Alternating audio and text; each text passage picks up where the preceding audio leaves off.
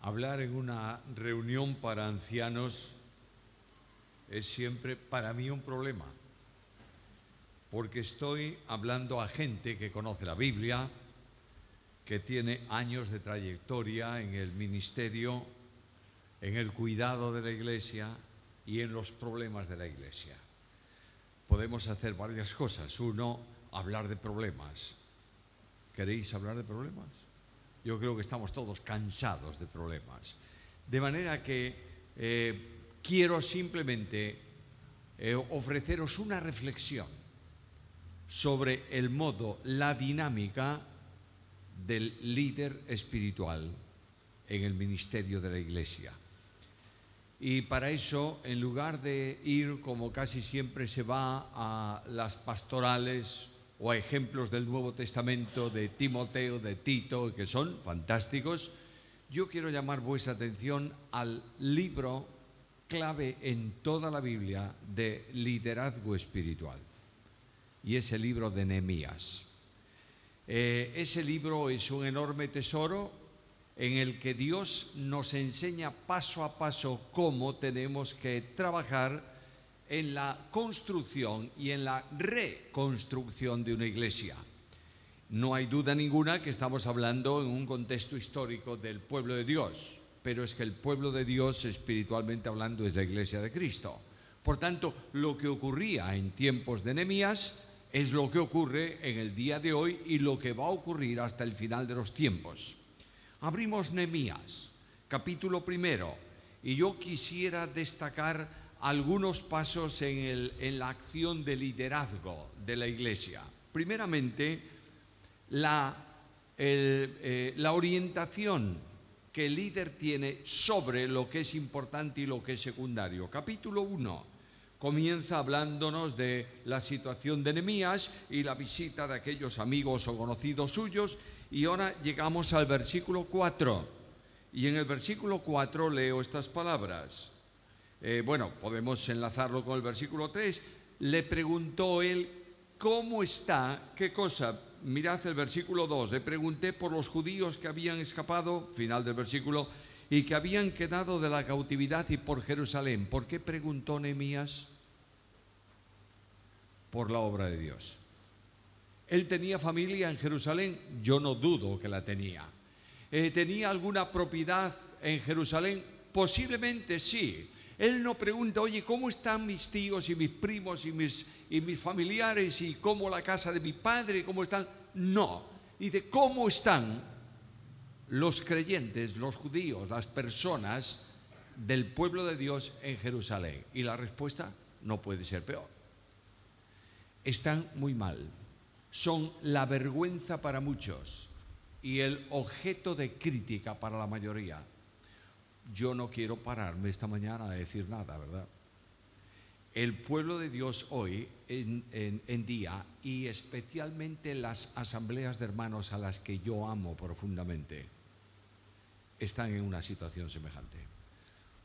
No digo todas, yo no conozco las, las asambleas aquí, por eso hablo con toda libertad. Pero hay muros derribados, etcétera, etcétera, etcétera, puertas quemadas a fuego, mil cosas, no hay defensa, porque la defensa de la iglesia es la doctrina y cada vez se estudia menos doctrina, se está enfatizando en cosas históricas y cuando no tenemos respuesta para una pregunta, contestamos siempre se hizo así. Bueno, ¿tenemos un problema? Tenemos un problema. ¿Qué es lo que hace Nehemías cuando le cuentan el problema? Mirad, por favor, el versículo 4. Cuando oí estas palabras, notad los pasos. Me senté. Por tanto, no tiene prisa. Nosotros, los líderes de las iglesias, y esta es mi experiencia en 40 años de ministerio, a pleno tiempo, los líderes tenemos prisa mucha prisa. ¿En qué? En resolver el problema que surge hoy y media hora después va a surgir otro problema y siempre estamos con prisas. Él dice, parémonos, quiero reflexionar sobre esto, voy a meditar sobre el problema. Llevan un año o dos años o tres años o cuatro años de una forma mala, no importa aunque dure tres días más, vamos a pensar en el problema convenientemente, se sentó. Segunda cosa que hizo, lloró. Hermanos, el mundo evangélico de las asambleas es un mundo quejoso. Perdonadme, perdonadme lo que voy a decir, ¿eh? Estoy hablando amigos, hermanos en Cristo, compañeros de ministerio. Quiero hablar con, eh, eh, precisión y quiero deciros cuál es mi pensamiento a la luz de eso. Tú vas, visitas una iglesia, preguntas, ¿qué tal? Inmediatamente de haber preguntado eso te van a decir, bueno, tenemos este problema y mira qué calamidad y mira qué tragedia y mira qué desgracia. Quejosos. Hermanos amados, no hay una sola promesa en la Biblia para el que se queja. Ni una. No hay ningún versículo que diga, bienaventurados los que se quejan. Pero tengo un versículo muy claro que dice, bienaventurados los que lloran.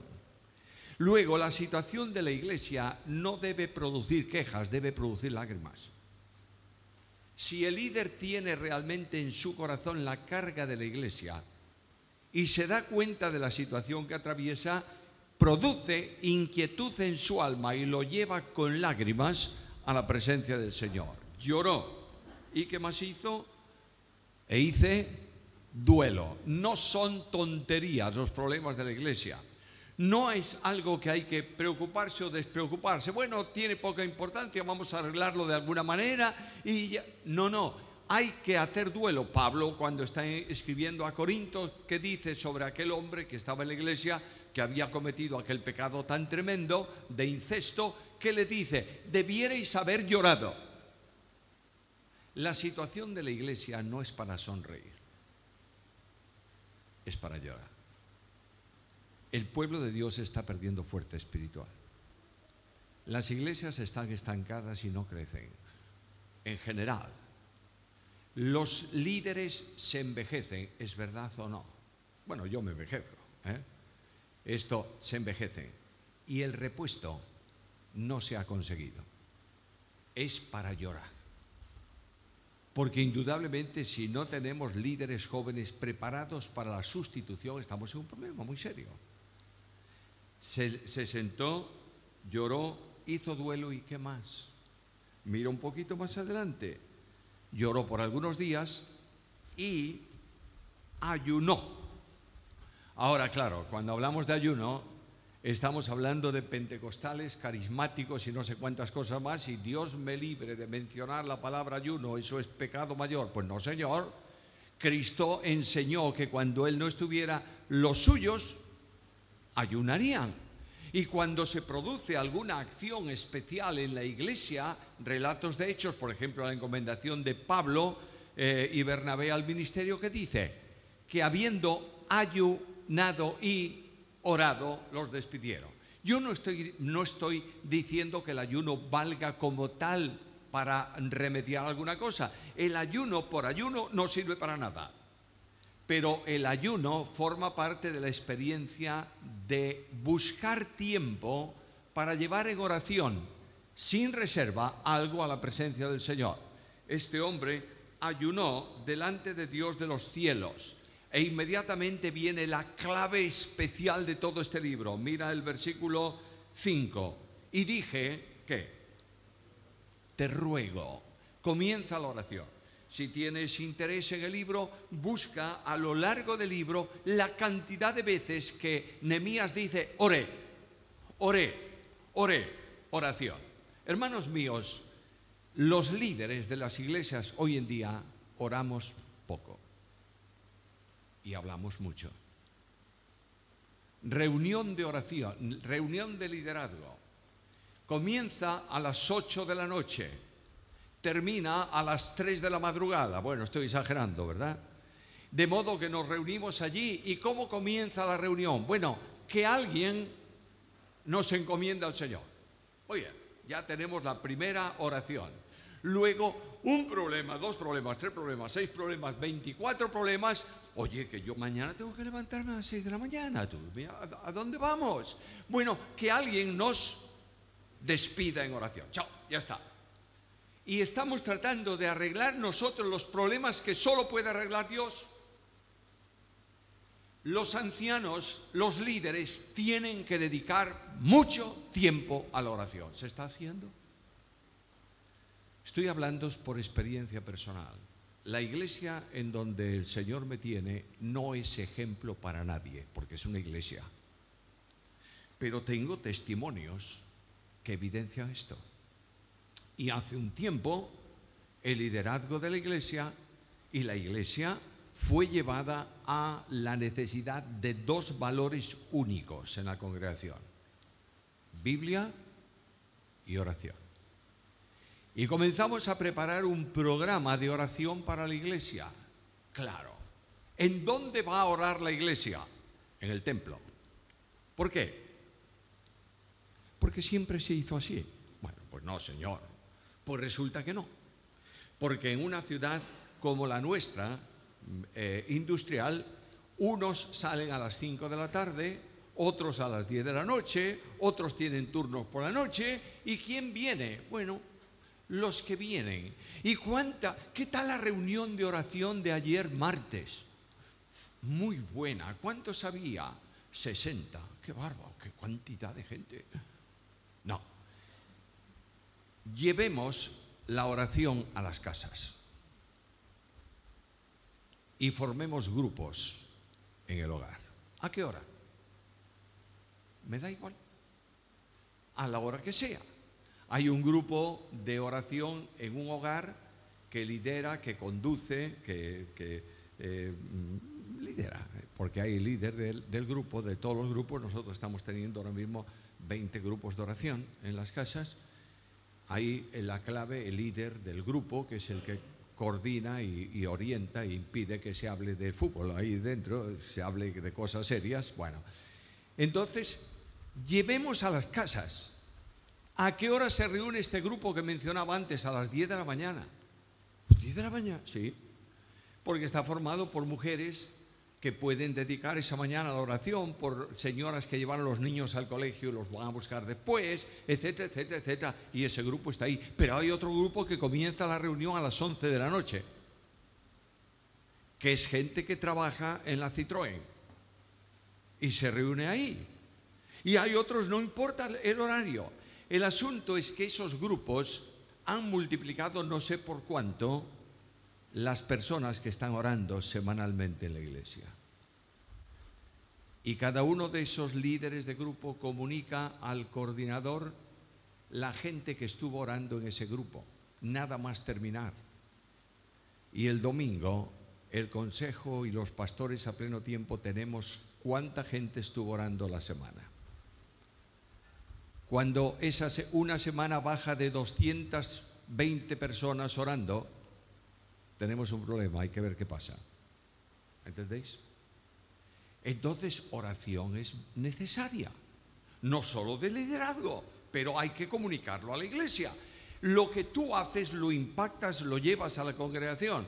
Nosotros tenemos en la iglesia una eh, reunión de oración, se llama vigilia de oración, por llamarle de alguna forma, todos los últimos viernes de mes en el templo.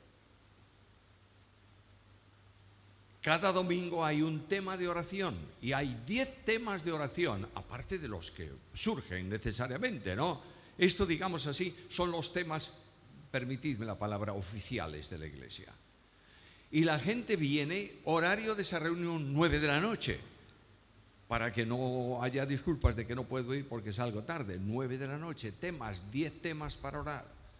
Se divide la gente que viene entre diez. Se hacen diez grupos y cada grupo ora toda la gente de ese grupo por todos los temas.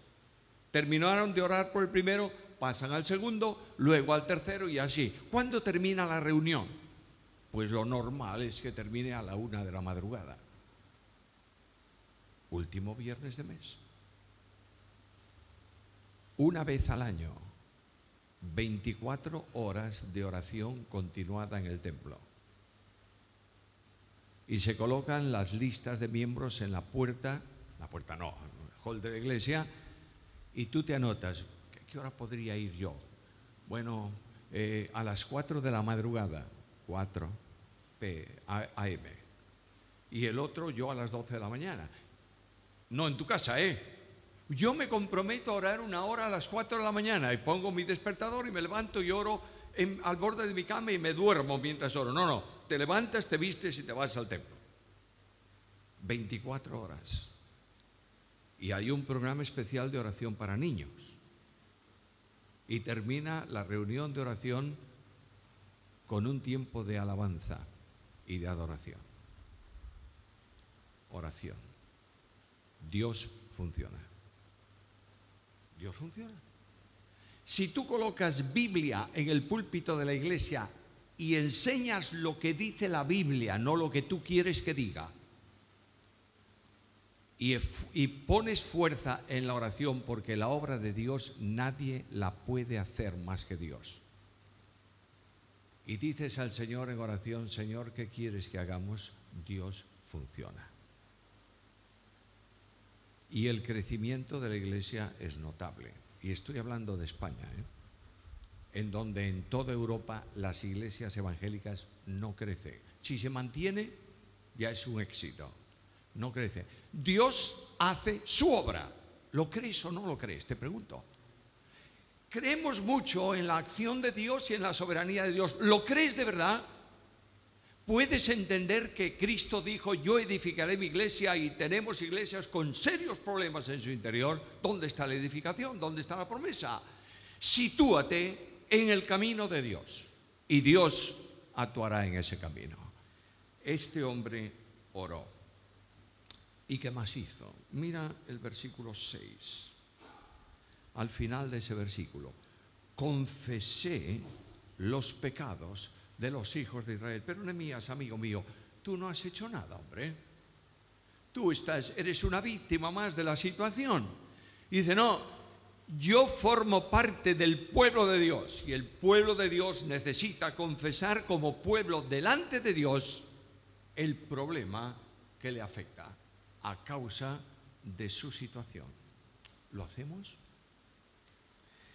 Este libro me enseña algo más. ¿Sobre qué descansa la oración de Nehemías? Versículo 8. Acuérdate ahora de las palabras que diste a Moisés tu siervo diciendo, etcétera, etcétera, etcétera. Viene a pedir a Dios, Señor. Creemos que tu palabra se cumple, que tú eres fiel y tú has dicho, yo edificaré mi iglesia y yo no lo veo, Señor. Te ruego que tú confirmes esa palabra que has prometido porque es tu promesa. Nosotros planificamos, ejecutamos, pero no oramos. Déjame que te ponga un ejemplo exagerado. ¿eh? Yo exagero mucho porque sé que lo que digo se queda un, un 20%, de modo que exagero para que se quede un pelín más. Vamos a hacer una campaña evangelística. Hoy tampoco se hacen, pero bueno, una campaña evangelística. Muy bien.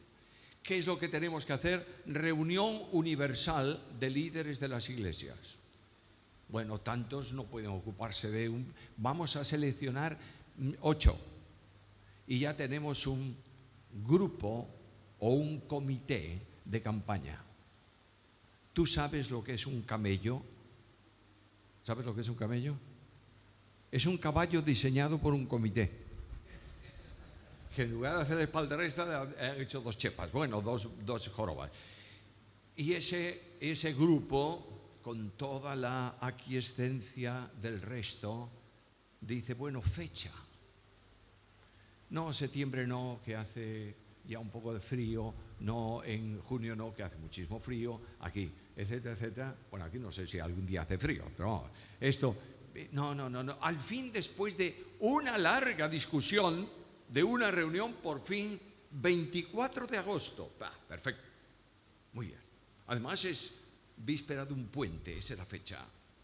Ahora vamos a hacer algo más. ¿Qué tenemos que hacer? Por supuesto, la música de la campaña. Moderna o clásica. Otra discusión de tres semanas y por fin, no, este grupo no, porque este grupo tiene problemas y aquel otro grupo no, no, el coro de la iglesia tal no, que canta muy mal. Bueno, a última hora, por fin se ha llegado al acuerdo de la música para la conferencia. Ya tenemos música.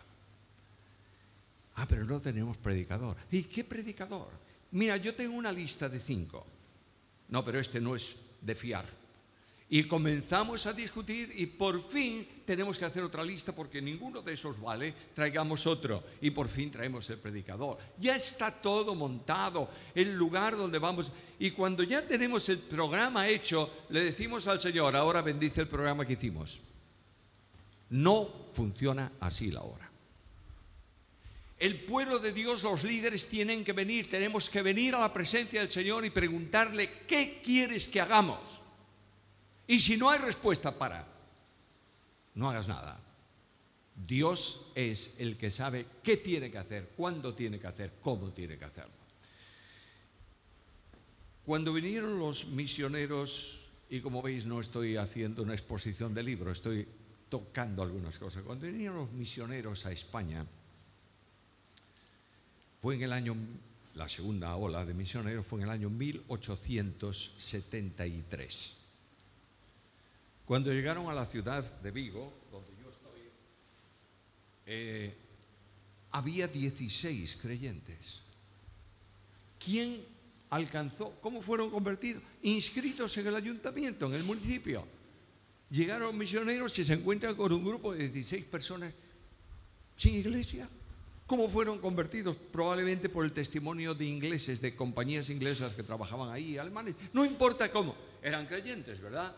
De modo que no hay quien pueda decir, ¿quién fundó la iglesia en Vigo? Fue así. Somos raros, pero está ahí. Esta gente estuvo trabajando en un pueblo a 20 kilómetros de la pequeñita ciudad de Vigo, entonces, 25 kilómetros, estuvo trabajando en distintos, distintas épocas. Escuchad, esto es así, histórico, ¿eh? durante 100 años tratando de alcanzar a alguien de ese pueblo para Cristo. Y al cabo de 100 años, ¿cuántos había? Ninguno. Luego venimos nosotros en la iglesia ya en el tiempo más reciente y dijimos, hombre, ese pueblo está sin iglesia, no hay ninguna. Bueno, trabajemos ahí, vamos, con toda, con toda. Pusimos una pareja a pleno tiempo ahí durante tres años. El pobre del el hermano, el marido de esa, de esa pareja, hasta se inscribió en el equipo de básquet, a ver si de alguna forma alcanzaba a alguien. Llegaba Navidad y decía, mira, tenemos tres residencias de ancianos ahí en, en la ciudad, en el pueblo, sería bueno traer el gospel para que los eh, ancianitos escucharan música, gospel. Eh, no, les gusta más una obra de teatro, grupo de teatro. lo que tú quieras, lo que tú quieras. A los tres años, ¿sabes lo que hicieron? Se fueron. ¿Cuántos convertidos? Cero. Solo un testigo de Jehová que le gustaba discutir con ellos, no había más. Bueno, entonces el Consejo de Iglesia dijo, ¿será que Dios no tiene pueblo aquí? Vámonos a otro lado. Nos vamos a otro lado. Y un miembro del Consejo dijo, bueno, vamos a otro lado, yo estoy de acuerdo, apoyo la idea, pero voy a hacer una propuesta. Oremos durante un mes por ese pueblo y luego nos vamos. Nos pusimos a orar. Y una mañana entro en la iglesia y uno de los sugieres me dice, hay aquí un señor que quiere hablar contigo. Lo saludo, me dice, mira, yo soy creyente evangélico de la iglesia bautista de Bilbao, del norte de España, soy ingeniero naval. Me han enviado aquí para construir un barco aquí en uno de los astilleros de la ría, eh, que no es, no es, equivocación de río, es la ría, que no es un, no es un río, es un, un brazo de mar, por eso se llama ría. Bien, entonces nos enviaron aquí para construir y automáticamente le digo, ¿y dónde vives? Y quería saber si puedo congregarme aquí, claro, cómo no. ¿Y dónde vives? Y me dice, vivo en Redondela. Redondela es el nombre de ese pueblo. Vivo en Redondela. Pero en Vigo hay una calle que se llama Redondela.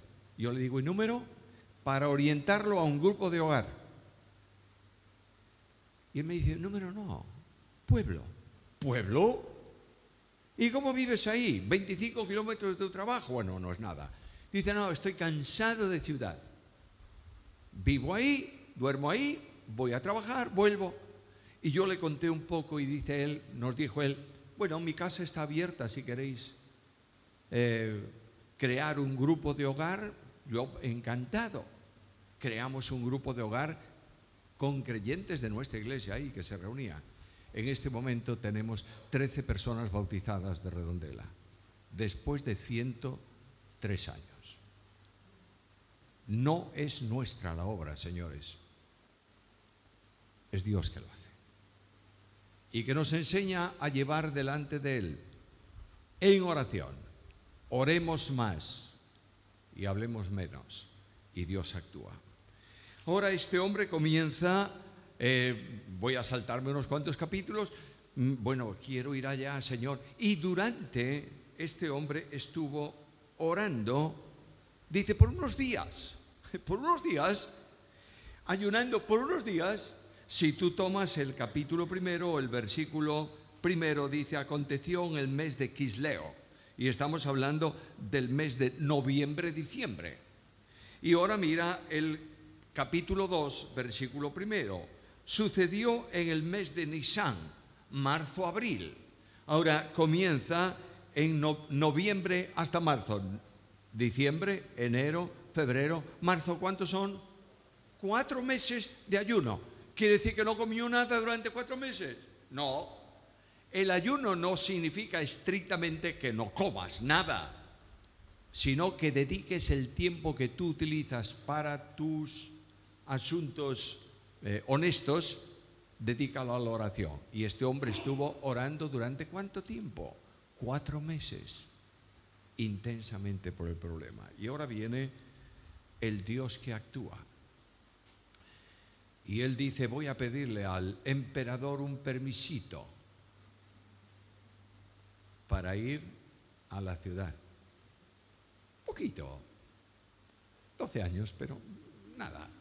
Una excedencia, decimos en España, no sé si sería con sueldo o sin sueldo, salario no, pero bueno, le va a pedir. Y el rey que le mira, él ora, Señor, dame, y de pronto la prueba de la fe. El emperador le mira, le dice, tienes una cara muy rara hoy, ¿eh? Y no estás enfermo, ¿qué te pasa? Y cuando un copero tenía una cara rara, ¿sabes cómo terminaba? Sin cabeza. Porque iba a envenenar al rey. Y claro, cuando él dice, Señor, te estoy orando y ahora mira, mira en qué situación me pones, ¿qué hizo Nehemías? Mira el capítulo 1 y el versículo 4. Me dijo el rey, ¿qué cosa pides? Entonces, oré a Dios. No hay nada que Nehemías haga que esté al margen de la oración. Yo tengo que aprender esto necesariamente. Esta es una materia pendiente en mi vida que no la he superado. Necesito orar más. Y alguien me va a decir, ¿y tú dedicas tiempo a la oración? Sí. ¿Y tienes una lista de oración? Tengo. ¿Y oras con tu mujer en esa lista de oración? Sí. ¿Y cuántas tienes? Bueno, es igual. Oro. Pero aquí el libro me está enseñando que no hay un paso en el ministerio que no tenga que ir rodeado de qué? De oración. Hermanos amados, con todo cariño, el liderazgo evangélico ora hoy con la intensidad necesaria. Sigo adelante, el rey le concede que vaya allá, etcétera, etcétera, etcétera, y de pronto llega a Jerusalén y no funciona por lo que le dicen. Muchas veces los líderes de iglesia funcionamos por lo que nos dicen. Mira, me han dicho que fulano, vamos a por fulano, pero entérate bien de las cosas antes de tomar ninguna acción. No se deja influenciar. Nemías dice que dejó allí salió una noche sin, nadie para ver la situación real de la ciudad. Se metió por las calles, vio los muros derribados, no podía pasar con el caballo y dijo, es un problema, señores, un problema serio. Ahora sé la dimensión del problema. ¿Tú sabes la dimensión del problema de tu iglesia? ¿O estás funcionando por referencias? tienes que meterte en el problema y descubrir la realidad de ese problema. Y de pronto la acción de Nehemías fue muy interesante en el capítulo 3. Dice que él va a distribuir el trabajo a quienes, porque hay que reconstruir la ciudad o no. Sí, necesita colaboración. Sí, bueno, mira por favor algunas cosas ahí. Un trabajo en comunión. Versículo 4. Junto a ellos restauró Meremot. Y si sigues por el capítulo adelante, versículo 8, junto a ellos, versículo 9, junto a ellos, versículo 10, junto a ellos, versículo 12, junto a ellos, etcétera, etcétera, etcétera, etcétera. El trabajo en la iglesia local es un trabajo de comunión. No puedes distribuir el trabajo entre tus amigos. No puede haber un creyente que no tenga algo que hacer en la iglesia. Por tanto, hay que distribuir el trabajo entre todos y enseñarles que el trabajo es una manifestación de qué? De comunión. ¿Algo más? Por supuesto. Habrá algunos en la iglesia, siempre los hay, que son demasiado grandes para trabajar, ¿verdad? ¿Sí o no? Sí. Eh, bueno, mira, los hay aquí. Mira el versículo 5. Inmediato a ellos restauraron los tecoitas, pero sus grandes no se prestaron para ayudar en la obra del Señor. Y claro, como los grandes no hacen nada, pues queda eso sin hacer. ¿Qué va? Se reemplaza por otros, pero la obra en donde tú terminas comienza la del siguiente y así sucesivamente. Están trabajando todos, todos. Está distribuido el trabajo conforme a las fuerzas de cada uno. Versículo, versículo 23 frente a su casa, Benjamín y Jasud frente a su casa, eh, Azarías, hijo de Masías, hijo de Ananías, cerca de su casa. Versículo 24, y Azarías hasta el ángulo y hasta la esquina, es decir, ¿dónde puede trabajar este hermano? No le puedo dar una carga que no es capaz de, de llevar. ¿Qué puede hacer? Trabaje frente a su casa, es decir, un trabajo próximo que no le suponga un esfuerzo que no puede realizar. Pero para esto, hermanos míos queridos, tenemos que conocer profundamente cada uno de los miembros de la iglesia. ¿Los conoces? ¿Sabes dónde trabajan? ¿Cuáles son sus su modo de vida, las relaciones con su familia? ¿Conoces la iglesia? Porque el pastor tiene que conocer las ovejas. Y sabes qué, quién puede hacer lo que puede hacer y dónde lo puede hacer. No le pidas a una persona que no tiene fuerzas que, lleve una carga grande. Pídeselo a un joven que puede llevarla. Por tanto, el trabajo es distribuido. Y aquí me llama mucho eh, algo que el Espíritu de Dios resalta aquí. Versículo 32. Desde la sala de la esquina y la puerta de las ovejas restauraron quienes? Los plateros y los comerciantes. Yo tengo un yerno que es joyero. Heredó la joyería de la familia. Su hermano es relojero. Trabajan ahí. El hermano, yo lo he visto salir al campo para de paseo y ponerse unos guantes. Porque él tiene que tomar un destornillador, se llama destornillador aquí, finísimo, para sacar un tornillo finísimo y tiene que tener sensibilidad. Ahora notad algo. Yo platero no meto mis manos en la piedra que las estropeo. No, ¿Sabes por qué mete las manos en la piedra? Porque no estaban trabajando con interés. Mira el versículo 20. Después del Baruch, hijo de Zabai, ¿con todo esfuerzo? No, con todo fervor. La obra de Dios es una obra gloriosa que tiene que ser llevada a cabo con fervor, es decir, con un corazón caliente, impulsado por el Espíritu Santo de Dios. Y ahora viene otro problema. Versículo 12. Junto a ellos restauró Salún, hijo de Alojes, gobernador de la mitad de la región de Jerusalén. ¿Él con quién? Con sus hijas, las mujeres en la reconstrucción. Yo no quiero decir hasta dónde puede una mujer ministrar o no en la iglesia, pero me voy al Nuevo Testamento y descubro que la constitución de la iglesia en Filipos estuvo hecha por Pablo, por colaboradores varones y por dos mujeres.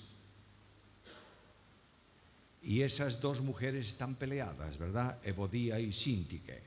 ¿Y qué dice Pablo a los líderes de la iglesia? Trátalas como colaboradoras mías, al igual que Clemente, un hombre, y los demás colaboradores. Lo sorprendente es que el movimiento de las asambleas de hermanos, y quiero ofreceros si queréis el libro, Historia del movimiento de los hermanos, comienza con un ministerio de hombres y de mujeres. Y es en la historia posterior especialmente de hermanos cerrados, que la mujer solo se le permite barrer el local. Estoy exagerando, ¿verdad? Y si da buenos días, tiene que darlo con mucha reverencia. Una iglesia que impide el ministerio en lo que, se, en lo que pueda. Yo no creo en, el, en la pastora de la iglesia, ¿entiende? No está permitido. Y no está permitido que ejerza autoridad dogmática pero Pablo en Corintios capítulo 14 me dice que las mujeres que oran o profetizan. Y yo le pregunto a Pablo, ¿y qué es eso?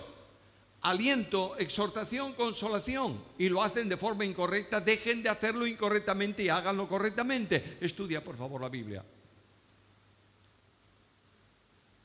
Y aquí está todo el pueblo de Dios trabajando en la reconstrucción. ¿Algo más?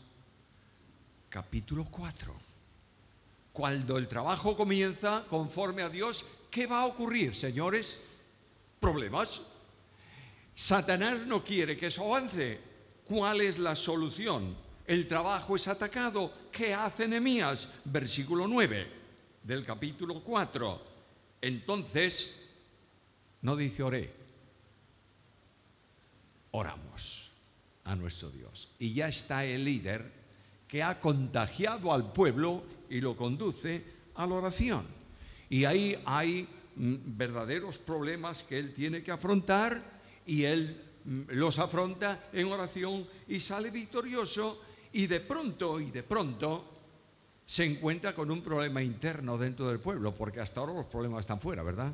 Pero hay familias importantes que están cometiendo delitos espirituales. Y que Dios les ha dicho que no tienen que prestar a usura y lo están haciendo. Y nadie lo reprende. ¿Por qué? ¿Por qué? Porque son familias del sumo sacerdote. Y tengamos mucho cuidado. Déjame contaros un ejemplo. Se hablaba de divorcio y casamiento, recasamiento, eh, Dios me libre de tocar ese tema, ¿eh? ahí. Y claro, no, no, un líder de iglesia dogmático, si alguien se divorcia, fuera. De todo, de todo. Bueno, y de pronto, fíjate qué casualidad, se divorcia su hija. Y entonces sus compañeros de colega, de, consejo, le dicen, ¿qué vamos a hacer ahora con tu hija? Bueno, yo creo que debemos reestudiar otra vez el tema, porque era la hija. Uno de los problemas más serios en las iglesias de hermanos son consejos familiares. Es la, es la iglesia de los González. ¿Me estáis entendiendo? por principio de acuerdo escrito. Nuestra congregación en Vigo tiene 14 miembros del consejo. No puede haber más que dos miembros de la misma familia. Se acabó. Y es así. Aquí tenéis los problemas que originan los grandes de la obra. A mí no me diga nada porque mi abuelo era creyente, mi padre pagó los bancos de la iglesia, mi tío... Eh, Déjate de historias. No hay números uno y números dos en la iglesia. Hay creyentes en Cristo Jesús que tienen que ser tratados exactamente igual y tienen que ser aprovechados conforme a sus valores y a sus fuerzas. Bueno, seguimos con el libro. Y llegamos a... Eh, cuando tú, quiero decirte esto, cuando tú coloques la iglesia en relación con la doctrina, vas a ser perseguido. Y van a hablar mal de ti. Y van a dejar correr especulaciones que no son verdad. He conocido grandes hombres, bueno, eso lo estoy rectificando últimamente, ¿sabes? Yo no creo en que haya en la obra grandes hombres. Hay hombres de un Dios grande, eso sí, pero grandes hombres no. Por tanto, hay personas verdaderamente importantes que han sido privados al pueblo de Dios de su ministerio por pura envidia.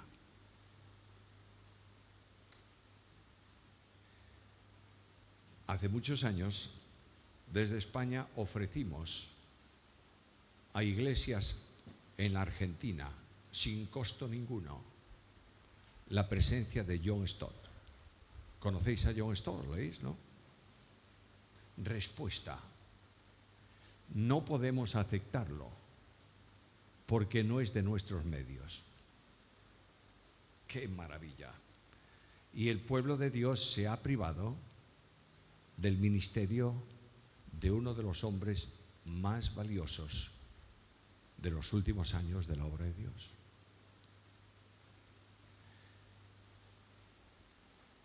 Los grandes hombres son envidiados de ineptos.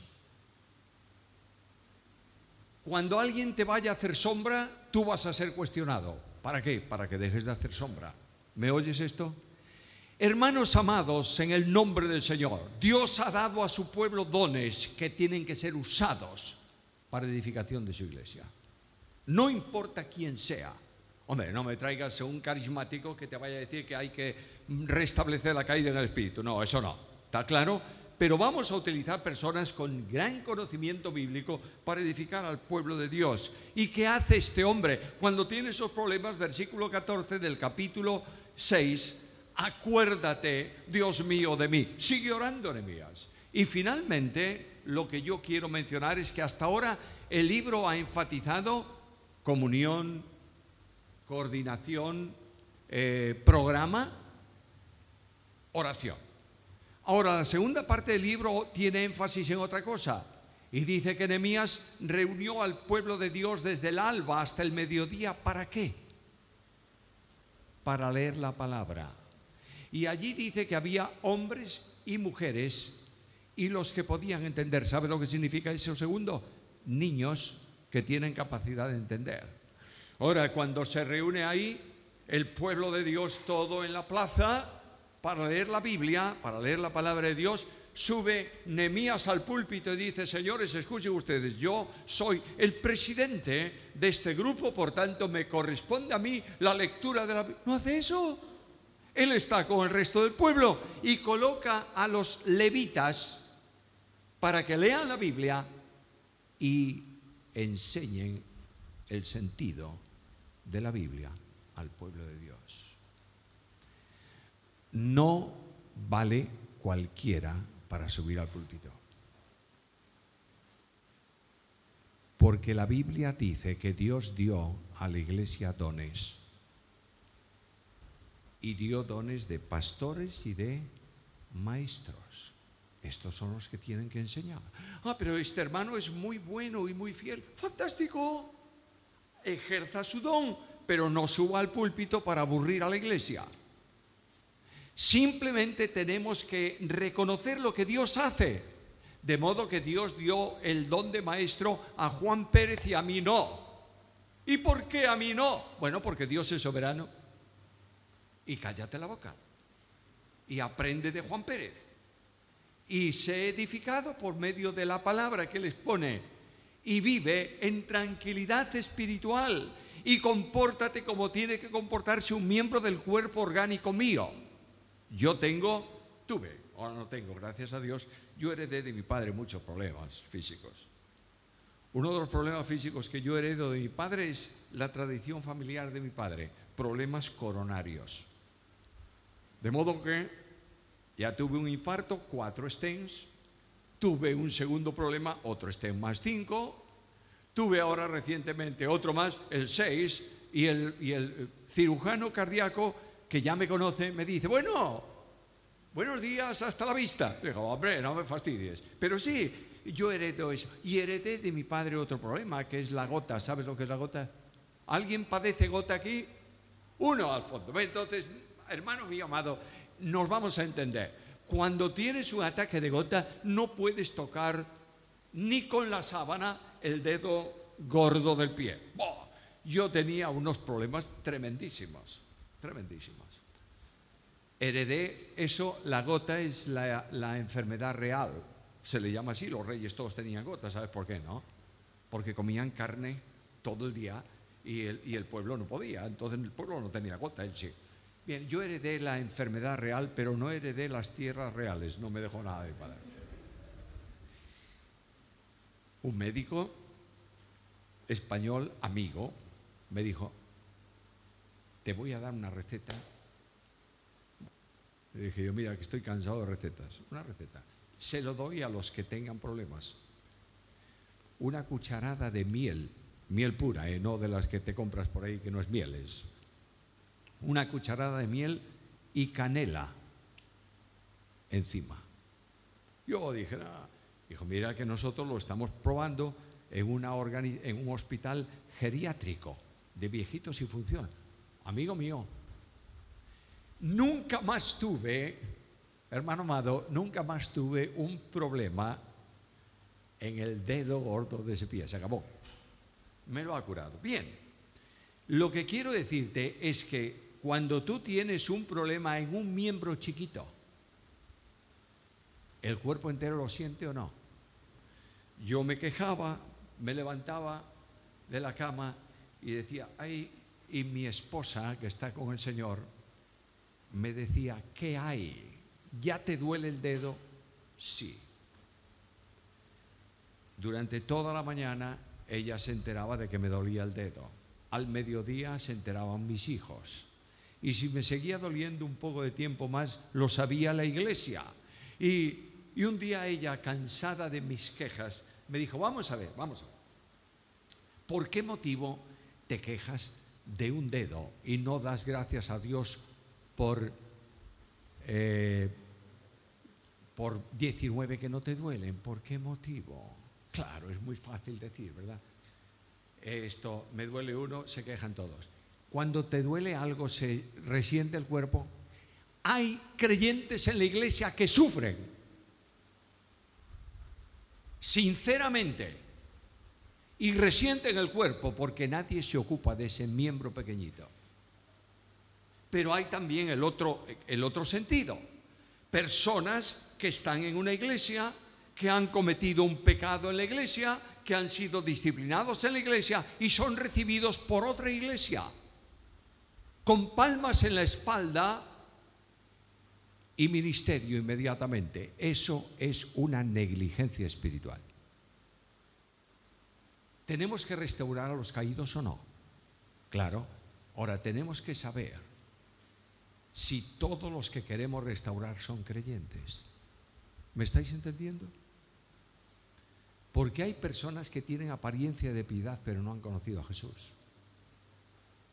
Y el discernimiento espiritual del liderazgo detecta y funciona de acuerdo con el problema que surge. Ahora voy a terminar. En 50 días se hizo la obra. Los enemigos decían a Nehemías que van a levantar piedras del polvo y eso hay que entenderlo, ¿verdad? Jerusalén es una ciudad esto, la piedra que hay en el entorno de Jerusalén es caliza, muy linda, dorada, lindísima, pero es caliza. ¿Tú sabes lo que pasa si le pones fuego a la caliza? Se convierte en cal, polvo.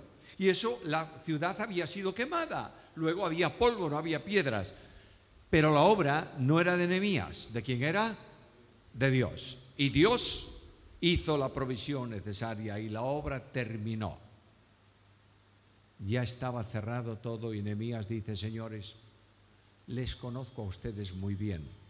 Por tanto, no solamente vamos a leer la Biblia hoy, vamos a legislar un compromiso de todos en la obra de Dios. Y se escribe y se firma. De que ofrendarían, no hablemos de ofrendas, de que no trabajarían el sábado en el contexto judío, en fin, todas estas cosas, Nemías escribe eso y automáticamente, firmada por todos los líderes del pueblo, se convierte en ley de medos y persas.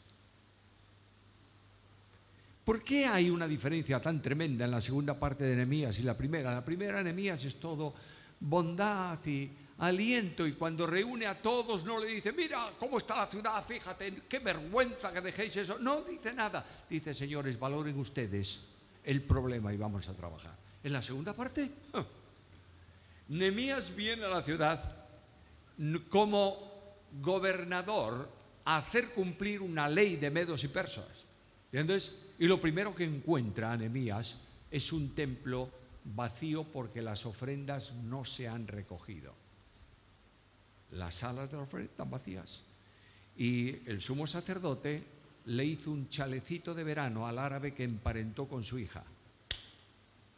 Y Nemías llegó allí y abrió las ventanas de la salita y los muebles del árabe salieron a la calle y no salió el árabe porque no estaba. Este. Dice, se terminó. Esto es así. Y ahora se encuentra con unos cuantos que se han casado con mujeres cananeas. Ojo, que Dios prohíbe el matrimonio entre judíos y cananeos. Pero no lo prohibió tanto con otros. La mujer de, Moisés, la primera mujer de qué era? No era, no era hebrea. Y la segunda, Cusita, tampoco era hebrea. Y Dios no dijo nada ahí. Pero sí cuando una persona se casa con un cananeo porque Canaán es anatema para Dios, Y hay un simbolismo ahí. Pero estos son rebeldes y dicen, yo soy libre. ¿Lo has oído alguna vez? ¿Has oído alguna vez a algún creyente diciendo, yo hago esto porque soy libre? No, no. Tú eres libre para hacer lo que debes, no lo que quieres. Y, ahí tenéis la acción de enemías. Estos que yo no dejo a mi mujer. Ah, no, las barbas de ese quedaron en las manos de Nehemías, ¿entiendes? Oh, qué bruto hombre. Bueno, no, está haciendo cumplir una ley. Y buscó al hijo del sacerdote, sumo sacerdote, y dice que lo corrió. ¿Sabes lo que significa? Es muy gráfico. A patadas en las posaderas y él corriendo delante. Naturalmente, porque la obra de Dios no se puede dejar de cualquier manera. No hay transigencias, hay lo que Dios ha determinado tiene que ser respetado. Hermanos míos amados, lloro por los ancianos en Rosario, por los colaboradores de la obra en Rosario. Que Dios os dé una sola bendición. Orienta la iglesia conforme a la Biblia, no conforme a la historia. Hay muchas personas a las que yo llamo conductores de retrovisor. ¿Llamáis retrovisor aquí? Sí. Muy. ¿Tú sabes lo que ocurre? ¿El retrovisor es bueno? Hombre, excelente. Tú vas, rebasas un automóvil y ves el retrovisor, ahora lo veo, puedo doblar a la derecha, pero si no ves el retrovisor, te vas a meter y el de atrás, bueno, curso decirte, si no te golpea, va a decir unas cuantas cosas no gratas para ti bien. Pero si tú quieres conducir mirando solo el retrovisor, ¿te vas a llevar golpes o no? Hay líderes que conducen solo con el espejo retrovisor. Y para ellos cualquier tiempo pasado fue mejor. La mejor iglesia, la del pasado. La del presente, una desgracia, y la del futuro, una ruina. Pues están equivocados absolutamente equivocado. En, un día hicimos un cambio, un cambio de forma, ¿eh? no de doctrina, está claro. Un cambio de formas en el culto en la iglesia. Y un hombre de espejo retrovisor me esperó a que no hubiera mucha gente allí y me dice, tengo que decirte algo. Dime. Si tu abuelo levantara la cabeza, ¿qué diría? Y yo le dije, aplaudiría. Eso te lo crees tú. Y comienza a contarme de la obra pasada. Y me dice, parece mentira que tú seas capaz de esto. ¿Te acuerdas en tu tiempo de juventud? Dije, sí, ¿qué, me quieres decir? Cuando toda la juventud evangélica iba al centro de Galicia, autobuses de jóvenes al centro de Galicia, sí, yo iba con ellos. Claro que ibas con ellos, natural. ¿Y qué me dices con eso? La espiritualidad. Le dije yo, mira, no me hables de espiritualidad, de aquellas excursiones, porque yo iba. ¿Tú sabes para qué íbamos felices al centro de Galicia? Primero no había automóviles eh, de familia, ibas en autobús, era una excursión, un día de excursión. Ese era el primer elemento que nos movía. Segundo, es que en esa concentración venían las chicas del norte que hacía tiempo que no veíamos. Y el hombre se quedó pálido. Y cuando salíamos de la conferencia de jóvenes, ¿sabes de qué hablábamos? Del sermón de la tarde. ¿Qué va, hombre? ¿Qué va? Hablábamos, mira cómo estaba de linda fulana. ¡Oh! Y él casi se muere. Le dijo, no confundas espiritualidad con alegría. ¿Entiendes o no? Bueno, la iglesia, le dije, ¿la iglesia de hace 40 años era mejor que la de hoy? Sí. No, señor, entonces vamos atrás. Y te voy a hablar de una iglesia en donde es carismática, se habla en lenguas en el culto, es escandalosa, donde un hombre tiene la mujer de su padre. ¿Te gusta esa iglesia? Pues ese es Corintio. Iglesia apostólica. La mejor iglesia es la de hoy porque Cristo edifica. Y la mejor la que viene porque será sin mancha ni arruga. ¿Entendemos eso, hermanos? Recuperad juventud, por favor. Hay enormes valores en la juventud que están siendo despreciados. Mientras que los mayores, yo soy mayor, ¿eh? mientras que los viejos, yo soy viejo, no queremos dejar nuestro sitio. En la iglesia donde yo estoy hay una norma. No puede haber un miembro en el Consejo de Iglesia mayor de 65 años. ¿Por qué? Porque no está ya capaz de llevar dinámicamente un área espiritual de la iglesia. Tiene que ser sustituido. Pero es que este hombre tiene mucho valor. Fantástico.